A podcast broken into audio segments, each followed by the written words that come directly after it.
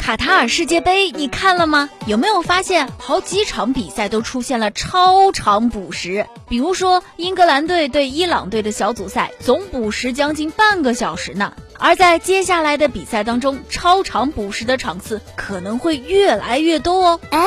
国际足联裁判委员会主席科里纳二十号在赛前媒体吹风会上就透露了本届世界杯会出现超长补时的信息。他当时说，在俄罗斯世界杯期间，我们就曾尝试补齐时间。科里纳透露，国际足联要求要紧盯赛场上有效比赛之外流失的每一秒。这些流失的时间包括伤停、替换球员、红黄牌、进球庆祝、视频助理裁判查看，当然还有老一套的领先一方刻意浪费的时间。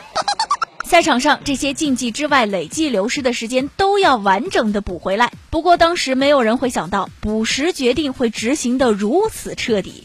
二十二号，阿根廷队对沙特的比赛下半场原定补时八分钟，因为沙特球员补时阶段伤停时间较长，最后补时持续了将近十四分钟，比赛才结束。这说明裁判组在执行新补时政策上不折不扣啊！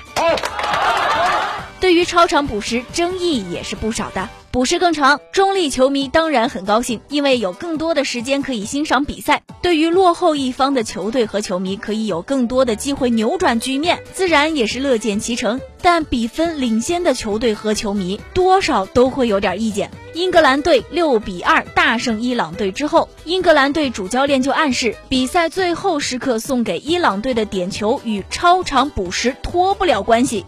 各位，你看世界杯了吗？你对这届世界杯的超长补时有何看法呢？